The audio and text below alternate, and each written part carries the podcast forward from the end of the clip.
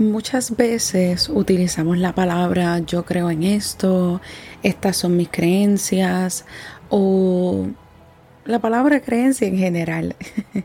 y quiero hablarte un poco sobre lo que son las creencias y son estas ideas centrales que tenemos que se van forjando o en nuestros primeros años de vida o en momentos bien significativos o traumáticos de nuestra adolescencia o nuestra edad adulta. Y eh, con esto nosotros observamos cada situación y cada elemento de nuestra vida.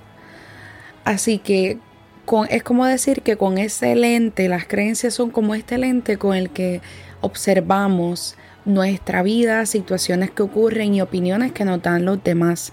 Y em, en momentos pueden, pueden ser creencias que nos pueden llevar a tener pensamientos no agradables y pueden ser tanto reales como irreales. Y en momentos las creencias fundamentales que podemos tener son dañinas y podemos sentir que nos sentimos indefensos, nos sentimos indeseados, nos sentimos inútiles, nos sentimos en un peligro externo, nos sentimos, nos podemos decir palabras como soy débil, no valgo, nadie me va a querer, yo soy malo, el mundo es peligroso, yo no puedo confiar en la gente, por eso me cierro.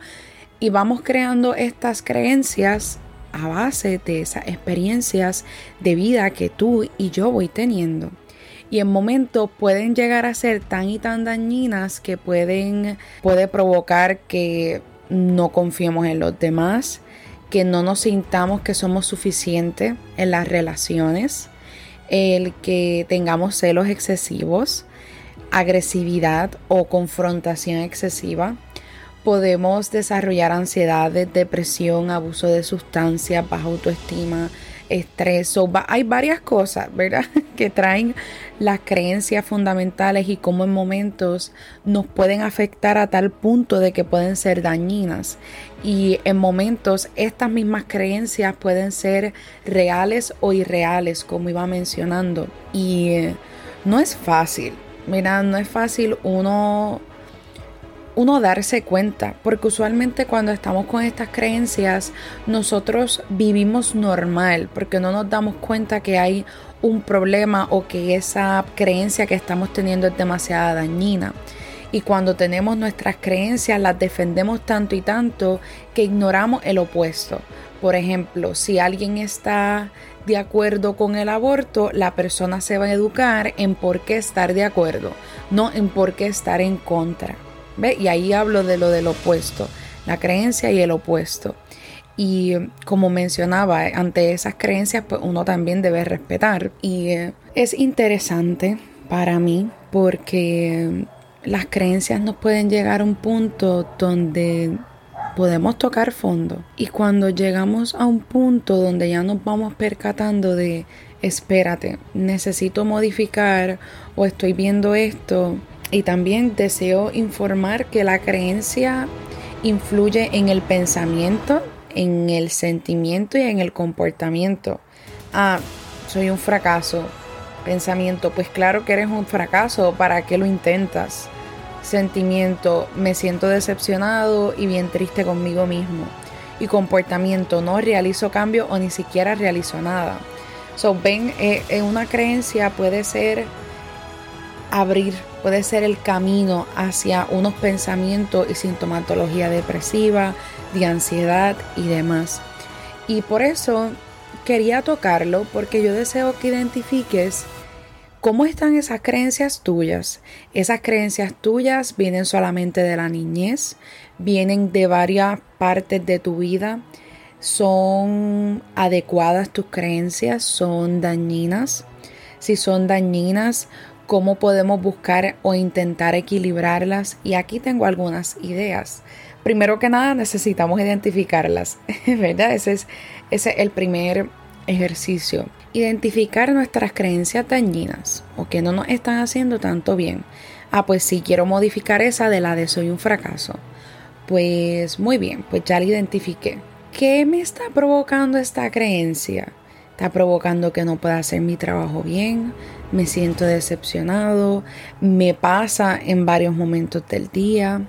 Pues ok, sabemos que entonces es una, una creencia que está así influyendo en tu realidad mucho.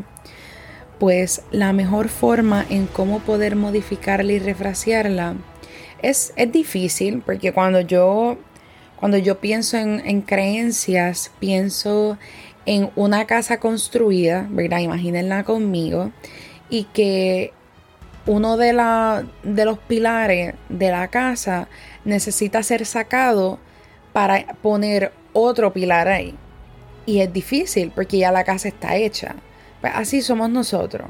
So, como pueden ver, va a tomar tiempo el poder quitarla, ese, ese pilar, y poder reemplazarlo con otro cemento que es mucho más, más fuerte o con ese instrumento con el que estás construyendo. Así que, dicho eso, la mejor forma de poder modificarlo es o poder transformar esa parte es levantándote todos los días y cada vez que tú te percates que tienes ese pensamiento, enfrentarlo.